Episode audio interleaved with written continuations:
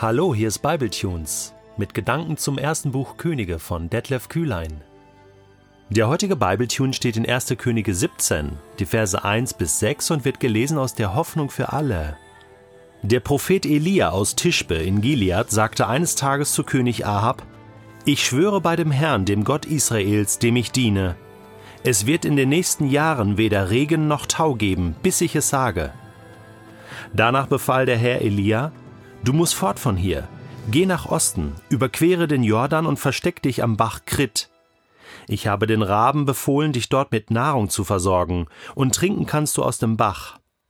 Elia gehorchte dem Herrn und versteckte sich am Bach Krit, der von Osten her in den Jordan fließt. Morgens und abends brachten die Raben ihm Brot und Fleisch, und seinen Durst stillte er am Bach.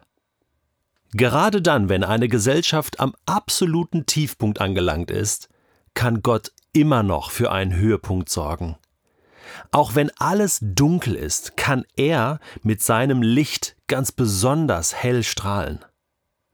In Israel hatte man jetzt den Eindruck, spätestens mit König Ahab ist nichts mehr zu retten.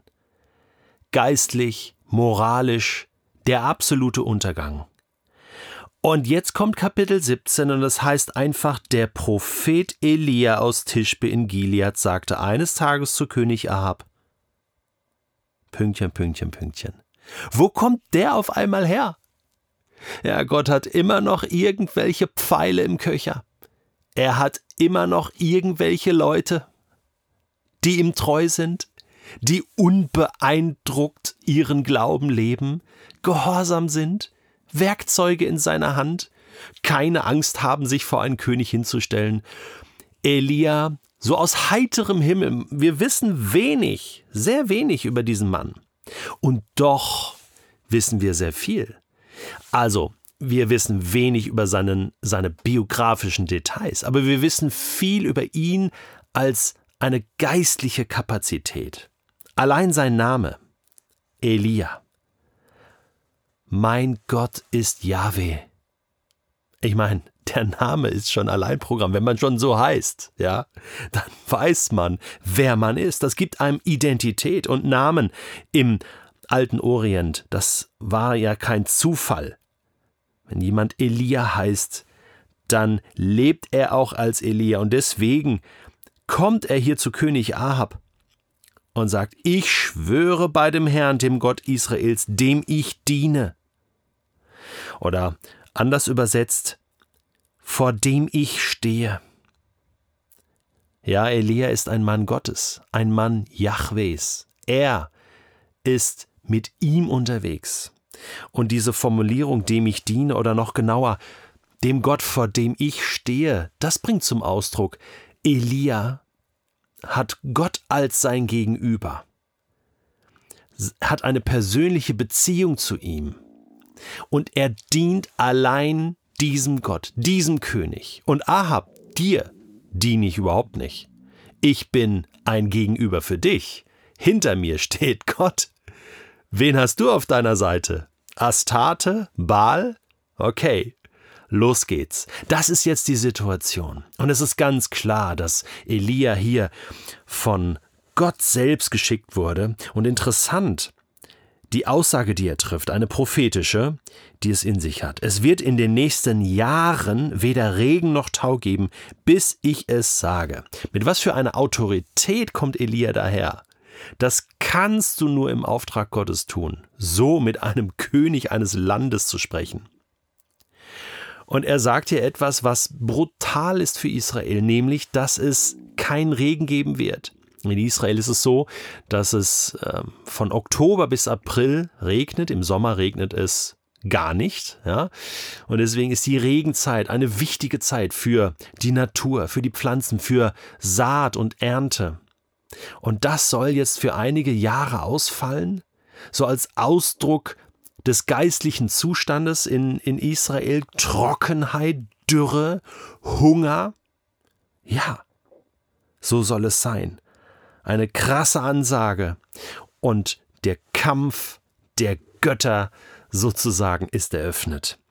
Danach befahl der Herr Elia, Du musst fort von hier. Er war in Lebensgefahr, denn es ist klar, und das wird sich immer wieder auch zeigen, Ahab und Isabel werden diesen Elia jagen, werden ihn verfolgen. Geh nach Osten.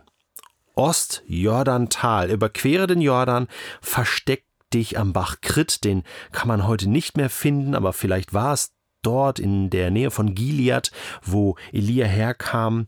Und dann interessant, die Versorgung Israels ist nicht mehr gewährleistet durch die Trockenheit, aber du, Elia, Du sollst versorgt sein, meine Leute, um die kümmere ich mich.